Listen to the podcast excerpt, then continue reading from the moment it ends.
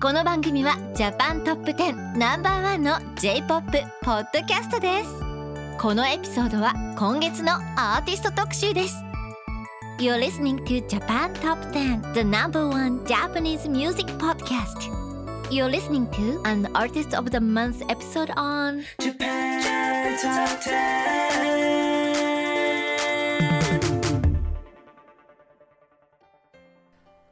Hello, everybody. This is Andy, and Lydia.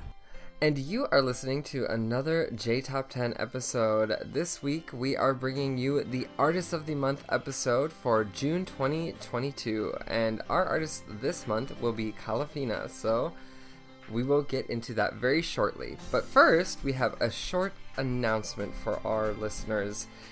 Are you interested in joining our team? We are urgently looking for audio editors to join our podcast to help produce this wonderful content that we're bringing you. So, if you're interested in joining the biggest and best Japanese music based podcast out there, you can check us out at our website, which is jtop10.jp slash join for all the details. And you get to work with really cool people. Without further ado, we can get into the meat and potatoes of our episode, and that is the artist of the month focused all on Kalafina. So, um, Lydia, are you familiar with Kalafina at all? I've had an introduction uh, when I was watching an anime, um, Fate State Night Zero. Uh, Fate Okay. State Zero, I think. Mhm. But other than that, I, I'm not too familiar with it, so I'll be learning with the listeners all about Kalafina. What about you? Um, you know, I am also learning. I'm learning from z- even less. I'm learning from zero today. uh, That's all right. It's all good. I think they're a very interesting and established group, and I'm excited to see and hear the songs that we have ready for this episode. Yeah, me too. No, I've loved getting to, I guess, introduce myself to them um, over over the course of studying for this episode. But now let's introduce a little bit uh, about Kalafina to our listeners who might not be familiar. So Kalafina was formed by composer Kajiura Yuki um, to perform theme songs for the anime Kara no Kyoukai, or Garden of Sinners, in 2007. The original members besides Kajiura included Otaka Wakana and Kubota Keiko from Fiction Junction, as well as Toyoshima Maya and Masai Hikaru. Because of their success, uh, Kalafina went on to perform for several other anime, as you might have mentioned, um, which included Madoka Magica, Sword Art Online, Black Butler, and of course the introduction that you had, which was Fate Stay Night, um, and the other franchises related to the Fate series. And, I mean, beyond that, there's much more, including, of course, Kara no Kyokai, which was their introductory anime. Oh, that's awesome. They have a long list of uh, discography for their music. That's awesome. And furthermore, Kajiura Yuki also performed the singing group Fiction Junction, which purely performs music composed by Kajiura. That is that's also pretty cool. Like your own band, like around your music. I don't know. That is Uh, pretty awesome. right. Actually, Toyoshima Maya left the group in 2009. Oh no. It's a bummer. But yeah, but for their performances, Kajiura is actually off stage and she does not perform or appear in any of the Kalafina music videos. She acts as the producer and songwriter for Kalafina, unlike her role in Fiction Junction, where she's actually a pianist and vocalist. That's right. And Kalafina actually has five albums already that have all placed within the top 10 for the Oricon charts. Wow. That is, you're right. They are established. Yeah, that's amazing. Let's talk about their first studio album, which was Seventh Heaven, released on May 26, 2009, and that reached number 8 on Oricon. Their next album, Red Moon, was released in March 2010, and it managed to place in the number 5 spot on the same platform. Wow, putting up the big numbers right out the gate. Hmm. uh, unfortunately, though, Kalafina lost their founder, Kajiura, in early 2018 when she left their record label, Spacecraft Produce, to start her own label, which is, as we mentioned before, Fiction Junction Music. Oh no. But despite the group's initial plan to stay together after Kajiura's departure, Kubota and Hikaru left the agency in 2018. This resulted in official announcement by Spacecraft Produce effectively disbanding the group Kalafina as of March 13, 2019. Oh, that's a bummer. Uh, yet another, you know, instant something we lost, you know, right at the beginning of the pandemic, I suppose. Kalafina. I mean, I suppose Kalafina's record label was Spacecraft Produce during those 12 years that the group was together, and I mean, they did throw out some bangers that we'll be able to share with our audience and listeners today. Uh, I wanted to ask if any of our listeners are an indie band or artist that is making Japanese music and is looking to be featured on our podcast. You can reach out to our music director, Dean, by sending him an email at Dean, that is D E A N, at jtop10.jp. We may be able to feature you on a future episode, and you will get some awesome exposure to a wide audience of Japanese music lovers. So, see our website at jtop10.jp for more information. All right, and we're excited to hear your music if you ever want to be featured on our podcast. And continuing on with our list, we have another hit uh, from Kalafina, and that is Kotonoha from September 21st, 2011.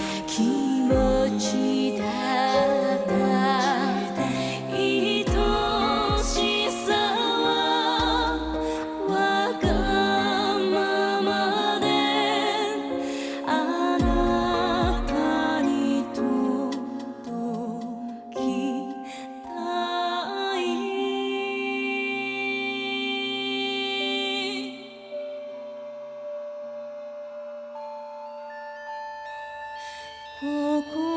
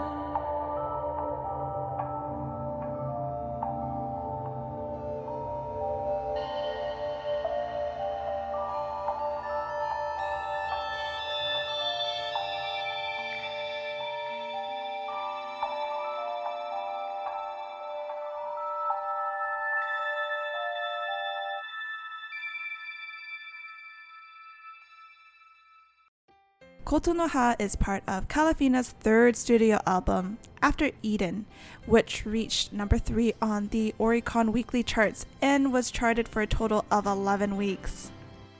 Kalafina's first time performing outside of Japan was actually at the Anime Boston that you mentioned uh, earlier in 2009.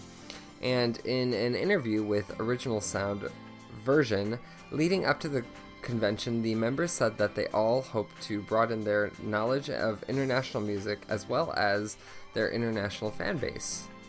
Oh wow. 2009, long time ago. So those uh, the people that attended Anime Boston back then were very lucky because they had the first experience. It sounds like one of those things that, like, I mean, I'm sure other people knew, but like, it would be one of those bands that you just kind of like, oh, maybe I'll go see. Like, I know Fate Stay, and then you're probably blown away because all their performances are so good. Oh, yeah, I can totally imagine. And even if you didn't have any introduction or didn't even know them, I think seeing them perform, you definitely become a fan afterwards. oh yeah, absolutely. Speaking of Kalafina, uh, let's take a break and talk about our advertisements on this podcast. If you want to advertise on our podcast, market your brand onto one of the world's potentially most popular Japanese cultural based podcasts, please contact us. You can reach up to potentially 70,000 listeners around the world on a weekly basis with advertising costs that will fit your company's budget. You can find out the full details at jtop10.jp to find out an advertising plan that would suit your company's needs. Thank you, Lydia, for that lovely uh, adver- advertisement for our advertisements. well, without further ado, we are sadly winding down on our journey through Kalafina's uh, oeuvre, their catalog of music, but we would be remiss if we did not introduce Snow Falling from February 16th, 2011.「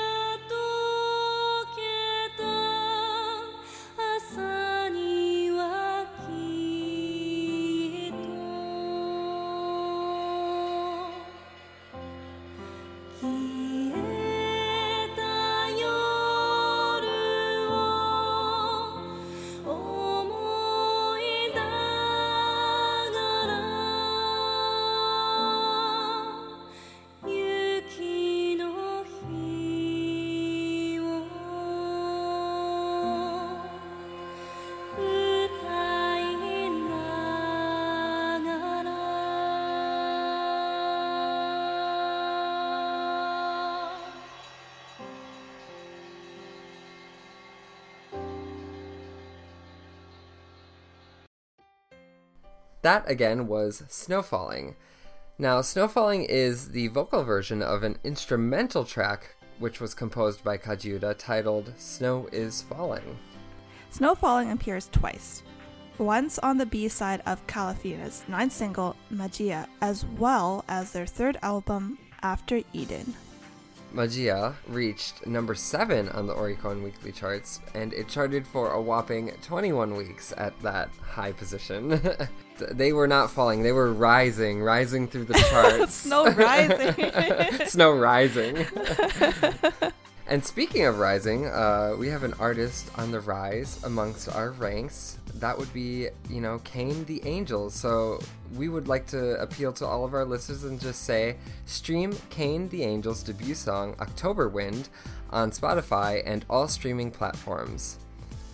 それでは日本語で ケインディ・エンジェルのメジャーデビュー曲 October Wind が Spotify を含めて重要な音楽ストリーミングサービスにて配信中ぜひ聴いてください Whoa, that's amazing! 拍手拍手 Thank you, thank you. uh, 頑張りました。okay. We want to spotlight Kane the Angel, but shall we get back to our hitmaker, Kalafina? Yes, let's go. And the next song, which is unfortunately the second last song of this episode, is Progressive from March 17th, 2010.「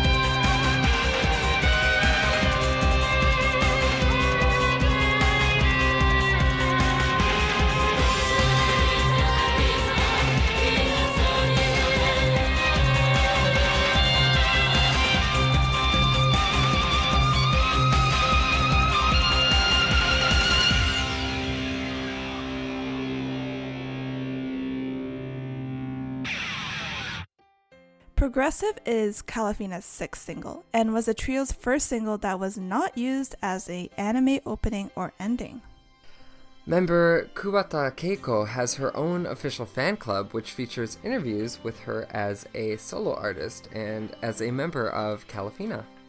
For a 10th anniversary tribute, Shigure Kawato directed a documentary titled Kalafina 10th Anniversary Film, Yume ga Tsumugu Kagayaki no Harmony. The film documents their preparations for a 10th anniversary performance at Budokan in Tokyo. Oh, nice. I mean, Kalafina just feels like one of those bands that has like a huge cult following, so it makes sense to have all these like little 10th anniversary things come up and I really love how upbeat this song was compared to some of the other ones on our list. Yeah, sometimes their songs were a little uh, like ballads, so a little on the slow side, so it's nice to have some diversity. Yeah, no, definitely. And it kind of shows off a different angle of their sound, of their genres. You might say it's a little progressive. Ooh, oh, th- oh, oh. No, that, was, that was very good. That was very good. All right, and uh, speaking of progressive, if you want to hear more songs, if you want to hear maybe up to three times the amount of songs on this episode, you have to join our Patreon club at jtop10.jp slash club. It just starts at a dollar a month, and you can support our podcast along with getting more music and insights to Japanese music culture. That's right. And now I think is the perfect time to progress to our last song. and I am very honored to bring uh, all of our listeners the song Natsu no Ringo from July 16th, 2014.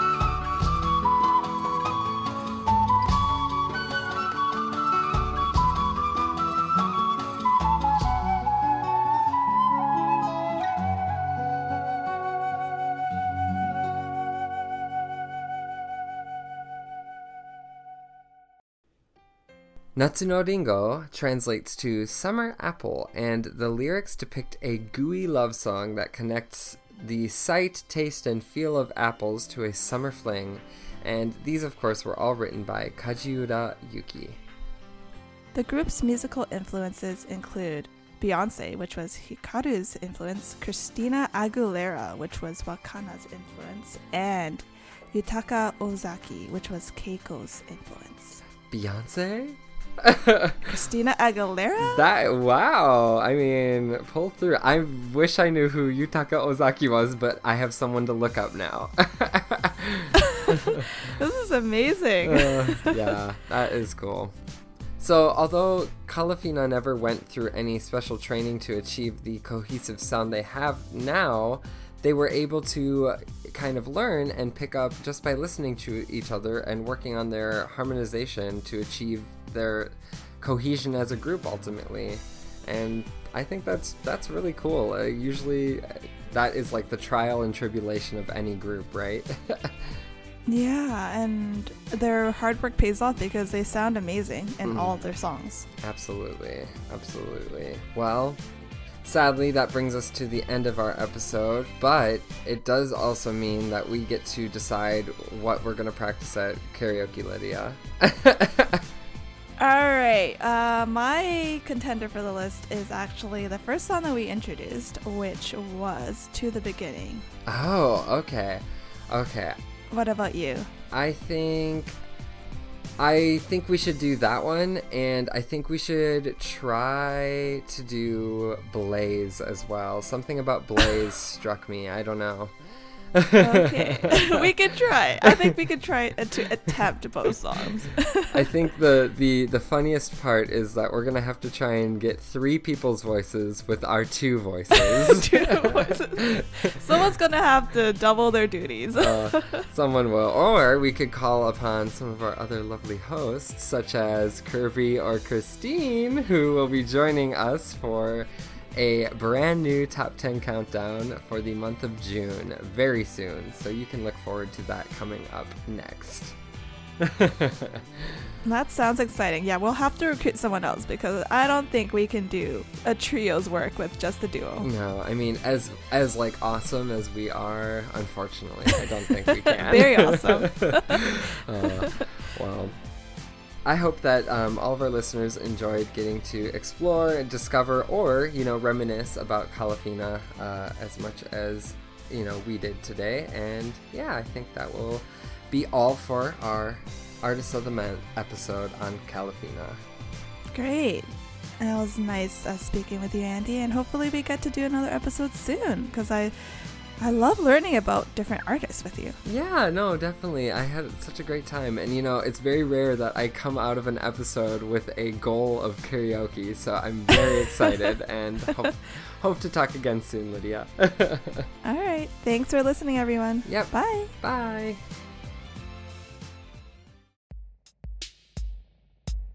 Japan